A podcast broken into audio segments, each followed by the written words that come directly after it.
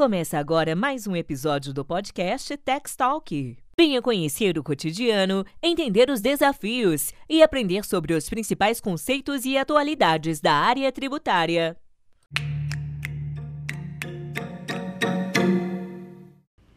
Bem-vindos ao Tax Talk. Esse é um podcast quinzenal da área de tributos que vai trazer conceitos que interessam tanto aos operadores da área de tax quanto a você, contribuinte, que todos os dias destina parcela da sua renda, direta ou indiretamente, para o recolhimento de tributos. Eu sou Jéssica Friso Ferraz, Tax Manager, sócia nominal do Ferraz Advogados Associados e atuante na área tributária há 15 anos. O tema do nosso podcast hoje é a taxação das encomendas internacionais. A popularização do consumo digital e a expansão das plataformas de marketplace fizeram com que muitos brasileiros se tornassem importadores de produto. E como todo importador, você que comprou do exterior, eu tenho certeza que você já comprou de uma ou de mais plataformas, você ficou sujeito à tributação do imposto de importação. Vamos contextualizar melhor. Você pode até não saber, mas muito provavelmente você já fez uma compra por meio de uma plataforma de marketplace. O que, que é isso? É uma plataforma digital onde os fabricantes, comerciantes e profissionais vendem seus produtos e serviços. A empresa proprietária do marketplace ela desenvolve e disponibiliza a plataforma que vai possibilitar a transação comercial. Para se ter ideia da relevância desse modelo de negócio, uma consultoria alemã disponibilizou um dado sobre a representatividade dos marketplaces no comércio eletrônico. E hoje elas representam mais de 50% de todo o comércio eletrônico e as suas taxas de crescimento são superiores em diversas regiões do mundo. Jéssica, eu ainda não estou convencida que eu já fiz compra por meio de plataforma de marketplace. Vou citar nomes e aí você vai dizer para mim. Eu aposto que você já comprou. Você já comprou na Amazon? Você já comprou na Shein? Você já comprou na Shopee, no Mercado Livre, na Dafit? Pronto, todos esses são modelos de marketplaces mundiais ou nacionais. É uma plataforma, é como se fosse um grande shopping online. Mas se essa compra ela representar uma saída do exterior, a mercadoria que você está adquirindo ela tiver origem internacional, então estamos falando de uma operação sujeita ao imposto de importação. Ok, Jéssica, você me convenceu. Eu confesso, já comprei de plataforma de marketplace, inclusive de fornecedor internacional. Chego lá na minha casa, um pacotinho com um adesivo branco em cima e cheio de inscrição em chinês, que eu não entendi nada, mas eu abri ele e estava lá meu produto lindo e maravilhoso recebi o produto na minha casa e nunca foi notificado para pagar nenhum tipo de imposto. Então, o que você está falando parece meio sem sentido. Mas eu vou explicar para você que não é. O que, que acontece? O imposto de importação ele é um tributo federal que é cobrado sobre compras e bagagens que vêm do exterior. E quem tem a obrigação de pagar esse tributo? O importador, você, consumidor que acessou a plataforma e adquiriu o produto do fornecedor de origem estrangeira.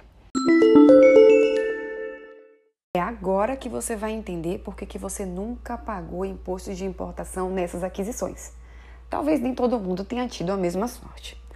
Mas a fiscalização e a cobrança do imposto de importação desses pacotes que chegam do exterior, ela é feita principalmente pela Receita Federal, tá? Dependendo do produto, outros órgãos como a Anvisa, Ministério da Agricultura, a Anatel, eles podem vir a fiscalizar, mas regra geral, vamos para a regra geral para facilitar a vida, Receita Federal do Brasil, responsável pela fiscalização e cobrança do imposto de importação desses itens que ingressam do exterior no território nacional.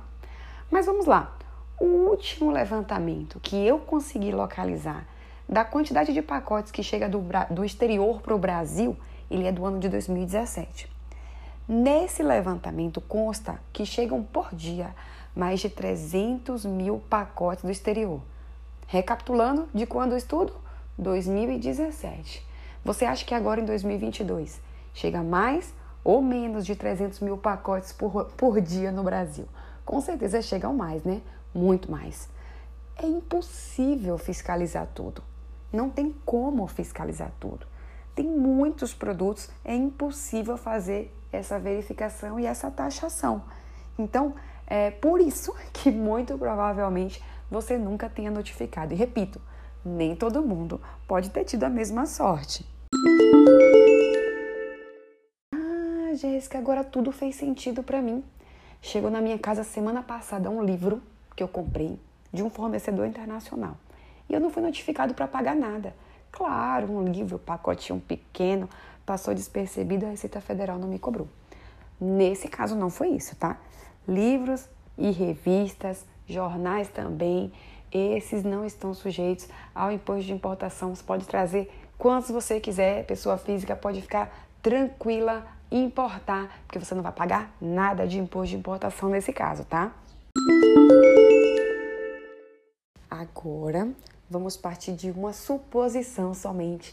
Vamos torcer para não acontecer, gente. Mas vamos fazer uma suposição aqui, tá? Vamos supor que um belo dia, dentre as 300 mil encomendas internacionais que chegaram lá na alfândega, o fiscal pegou a sua. Ele pegou a sua encomenda, o seu pacote, olhou para ela e falou assim: Hum, essa encomenda ela se enquadra na hipótese de incidência do imposto de importação. Ele precisa recolher imposto de importação. Qual é o procedimento se isso acontecer?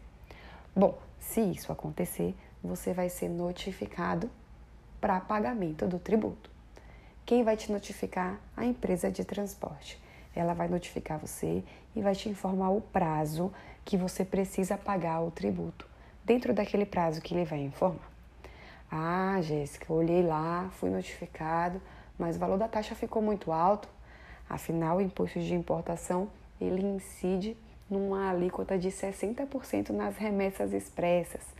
É uma alíquota realmente bem elevada. É uma tributação simplificada, mas uma alíquota bem elevada. E além do imposto de importação, ainda tem o ICMS. Mas não vamos entrar nesse mérito, a gente está falando só do II aqui para facilitar a vida.